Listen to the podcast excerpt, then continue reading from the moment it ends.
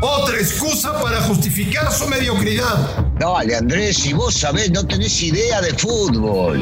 Footbox México, con André Marín y el ruso Brailovsky. Podcast exclusivo de Footbox. Amigos de Footbox México, ¿cómo están? Un placer saludarles. Miércoles 27 de octubre. Hoy juega un grupo de futbolistas mexicanos en Charlotte contra un grupo de futbolistas ecuatorianos. Los mexicanos dirigidos por Martino. Yo sé que Brailovsky va a decir, hoy juega la selección mexicana.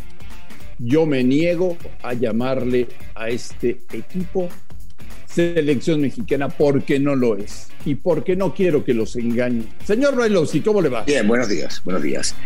Yo, no creo que sea un engaño, Andrés, eh, y no es por ponerme en contra de tu comentario, llamar a estos chicos selección mexicana, porque en realidad es, es una selección eh, mexicana, posiblemente con jugadores, muchos de ellos que no han actuado en la mayor, porque no tuvieron oportunidad, porque no es fecha FIFA y ahora se les da esta oportunidad porque no hay partidos para ellos trascendentales, porque si son jugadores como pretendíamos en su momento de Monterrey o de América tampoco están viajando y nosotros imaginamos que Ponchito Hernán, Ponchito debería estar en esta, en esta convocatoria y no está porque va a jugar una final contra la América.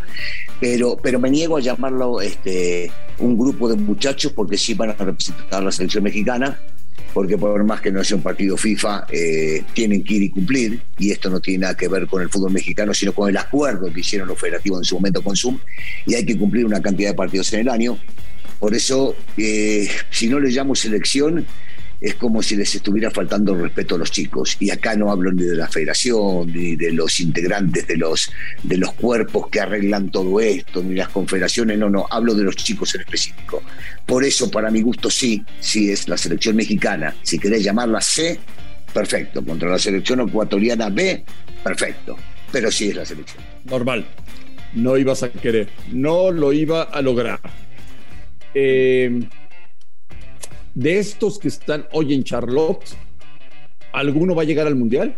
Bueno, eh, eh, entendiendo cómo se ha manejado eh, en el tiempo el seleccionador, yo te diría que Cota u Orozco tienen una oportunidad, ya que por lo general han estado integrando las diversas selecciones de, este cuerpo técnico. si voy a desarrollar a uno por uno, te diría que Kevin Álvarez, por el momento que vive el jugador del Pachuca, más lo que ha hecho la fortuna que tiene de poder desempeñarse tanto de lateral derecho como de izquierdo, si le llena el ojo al técnico viéndolo de cerca como lo va a ver, es una muy buena opción para jugar en ambos laterales. Eh, veo difícil, y te voy a ir uno por uno, eh, el caso de Jared Ortega, por la cantidad de defensas centrales que hay, sobre todo que hoy este, Vázquez está empezando a jugar en Italia y no era titular en la selección, imagínate si agarra un poco más de ritmo, seguramente lo será. Eh, Después iría por el lado de Osvaldo, Osvaldo Rodríguez, lateral izquierdo, León. Cuando le dio Martino oportunidad, el chico cumplió y cumplió muy bien. Yo no me quiero olvidar que Jesús Angulo anda bárbaro en el Atlas. No sé si va a llegar a este proceso eliminatorio y se va a llegar al Mundial también. Eh, me ha gustado lo de Cervantes, me gustó lo de Lira, me gustó cómo viene levantando Beltrán y son chicos que en una de esas entran en la próxima, pero ellos no van a perder la visión de poder estar. Veo difícil que Angulo, el jugador de Chivas, tenga alguna oportunidad. No lo veo todavía preparado para vestir la camiseta de la selección mexicana, entonces lo veo sumamente difícil. Eh, Ramírez, a ver, el avión. El avión tiene algo que difícilmente encontramos en los demás, una rapidez impresionante. Eh, y en una de esas es una buena alternativa para lo que no encuentra por los laterales el técnico nacional. Así que podrá llegar a ser uno de esos. Veo lejano el tema de Sendejas. Alvarado porque ha estado adentro y afuera y posiblemente rinda algo. Eric Sánchez tiene muy, muy buen desequilibrio, es un chico de prácticamente toda la cancha, aunque no lo veo del todo como para poder llegar a meterse. Uriel Antuna está en esta selección, aunque creo que por momentos no merece estar en ella. Y veo complicado, y te fui uno por uno lo de Santiago Jiménez, y lo de El Mudo Aguirre. Complicado más que nada por los jugadores que le gusta el técnico y con quien está jugando. Hemos visto que juega solo centro delantero. Si está Jiménez va a ser Jiménez. Eh, está Funes Mori. Está Henry. Estos son tipos que habitualmente están en este equipo. Entonces veo complicado para muchos de ellos y te dije los que a mí probablemente los puedan llegar a tomar en cuenta. Bueno, por eso te, no, te dije, te dije quiénes sí. No, Brian. A ver, a ver, para, no, ¿sabes no, qué? no, ¿Sabes no, qué? no. Para, para que te quede Ay. claro, para que te quede Qué fácil. Vos Qué sabés que- fácil caes. Vos Qué sabés que yo no quedo bien con nadie. Te la voy a hacer fácil. Cota u Orozco, uno de los dos. Kevin Alves puede ser. Ortega no. Víctor Guzmán no. Osvaldo sí. Jesús Angulo difícil. Alan Cervantes, Lira, Jesús Angulo el de Chivas. Alejandro Sendejas no. Eric Sánchez tampoco. Y puede ser, puede ser que se quede con Antuna porque viene todo el proceso y veo difícil lo de Santiago y lo del Mudo Aguirre. ¿Te quedó más claro ahora? Hablas, por ejemplo, del, del lateral izquierdo de, de León. Yo pienso, Ruso, que ese Sí. puesto, tarde que temprano, va a ser de Arteaga. No podemos perder de vista que es un mexicano que juega siempre en Europa. Digamos que sí, que puede llegar a estar, Andrés. Eh, imaginamos que Arteaga puede estar. Yo no sé si eh, Osvaldo no va a estar, ¿eh? Andrés, eh, Osvaldo ha andado muy, pero muy bien eh, cuando lo citó el técnico nacional. Entonces, ¿por qué pensar en que no vaya a estar o que no tenga alguna posibilidad? Yo no se lo entregaría tan rápido, por más de que Arteaga ha demostrado tener calidad, eh, al chico, al chico que está ahora en el exterior, no se lo entregaría tan rápido sin dejar pelear en este caso a, a Osvaldo por ese puesto. Lo de hoy va a ser una porquería de partido. No, yo espero que no. Yo espero que no. Que espero, espero que O sea, hoy es el, hoy es el molero de los Eh, moleros. los papeles sí, pero no para los chicos, para los que tienen la primera oportunidad, la- para los que pueden jugar, para los que van a estar ahí deseando haber estado mucho tiempo antes y demostrarle al técnico nacional que están capacitados. Ay, Brailovsky.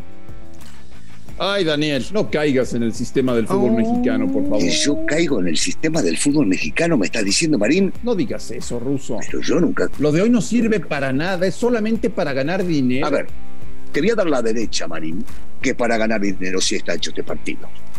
Que lo único que importa es el dinero, No se consume en dinero, el dinero es dinero, el dinero es dinero, el dinero es dinero. el por lo menos cuando dinero, programaron esto y a la gente de Zoom. Pero que a los chicos les interese y que pueden llegar a mostrar algo distinto, te lo firmo también. O sea, tú me dirías, hay que ver el partido porque algunos jugadores jóvenes tienen un talento interesante pensando en el futuro, siendo optimistas. ¿Me entendiste? Claro y conciso. Yo solamente veo el partido por estos chicos. Porque creo que hay muchos de ellos, bueno, te mencioné cinco o seis, que pueden llegar a pelear un lugar para viajar a la próxima Copa del Mundo. Te los mencioné, no voy a reiterarlos, pero sí, voy a ver el partido por ellos, por un tema de respeto a mi profesión también, que hoy trabajamos en esto, trabajamos en la tele, trabajamos en el radio, y que hay que brindarle a la gente eh, lo que nos brinda el fútbol mexicano. Y en este caso hay un partido, te guste no de llamarlo de selección, o como vos decías, un grupo de muchachos que van a representar a México, lo que sea. Sí lo voy a ver y estoy convencido, ¿eh? convencido que los chicos se van a matar como si fuera la final del mundo, porque saben que puede ser una oportunidad única para mostrar al técnico que están capacitados para estar. ¿Cómo se sentirá Martino esta mañana en Charlotte? Bajó de su habitación al salón donde toman el desayuno, se está tomando su café y dice, a ver, lo de hoy no sirve para nada y además ayer el presidente de la federación, que es mi jefe, desenmascaró el secreto del chicharito, algo que yo no quería. ¿Cómo se sentía? Eh, con algunas cosas a gusto, porque es técnico y quiere dirigir un equipo y está viendo jugadores nuevos en la selección.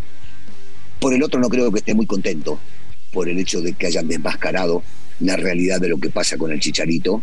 Y él, que lo hemos visto, es un tipo que siempre ha respetado mucho la cuestión interna cuando fue en un equipo y ahora en la selección. De lo que sucede adentro se queda adentro y no va a puertas afuera por más que estemos todo el tiempo chingando que queremos saber del porqué y que nos digan el porqué. Ese no es Martino. Martino es un tipo que respeta mucho los códigos internos del fútbol. Y seguramente no lo va a decir, pero no debe estar muy a gusto. Le están empezando a hacer cosas a Martino para llenarle la bolsita de piedras, ¿eh? No, no creo, no creo, no creo. la gente no se va a dar vuelta por esto. La gente se puede dar vuelta por el mal rendimiento, porque no jueguen como quieren, porque no hagan lo que tienen que hacer. Pero no, no creo que a Martino le vayan a cargar cosas que no pertenecen a Martino. La gente de fútbol es inteligente y lo sabe. El proyecto Martino es pensando hasta la Copa del Mundo del 2026 y trabajar en México realmente es muy desgastante, muy cansado, es agotador. Es, eso es cierto. Revientan a cualquiera. Eso es ¿eh? cierto, pero, pero el tipo sabe. Sí, sí, pero, pero André tiene mucha experiencia, muchísima experiencia, ha manejado clubes importantes, ha dirigido a figuras del fútbol mundial y sabe, él sabía dónde se metía. ¿eh? Eh, tiene, tiene mucha cancha para, para poder lidiar con todo tendrá que salvar esta prueba, esta prueba de negocio por la noche en Charlotte. Luego le metieron uno en diciembre que ese sí me parece que es una monumental mentada de madre, hacer un partido en diciembre cuando se están jugando las finales del fútbol mexicano y terminará este 2021 haciendo sus análisis de cara a un 2022 en donde hay que cerrar la eliminatoria y jugar la Copa del Mundo de Qatar. Así que ya lo escucharon ustedes, el señor Brailovsky quiere ver el partido, el señor Brailovsky está ilusionado, el señor Brailovsky piensa que lo de hoy puede ser interesante. Yo no estoy de acuerdo. Como siempre. no, no, no, podemos estar de ningún lado. Está bien, vos pensás de una manera, yo pienso de otra. La gente se quedará con la idea que ellos creen que es la lógica y bueno, estarán a favor o en contra de lo que dice cada uno de nosotros. Pero lo bueno de esto es que cada uno dice lo que piensa de la forma que lo piensa y no tenemos restricciones, como sabemos que ocurre en muchos lados. Rosito, que tengas un gran día. Mañana te pienso bombardear eh, con la final de Bueno, veremos, veremos, veremos a ver qué pasa. Tranquilo, Marín. Primero pasamos por este y mañana, si querés, nos metemos de lleno en lo que va a ser la final de Conca A nombre de Daniel Alberto Brailovsky y de André Marín, esto fue Footbox México del miércoles 27 de octubre. Gracias por escucharnos. Un fuerte abrazo y estamos en contacto el día de mañana. Footbox México, un podcast con André Marín y el ruso Brailovsky, exclusivo de Footbox.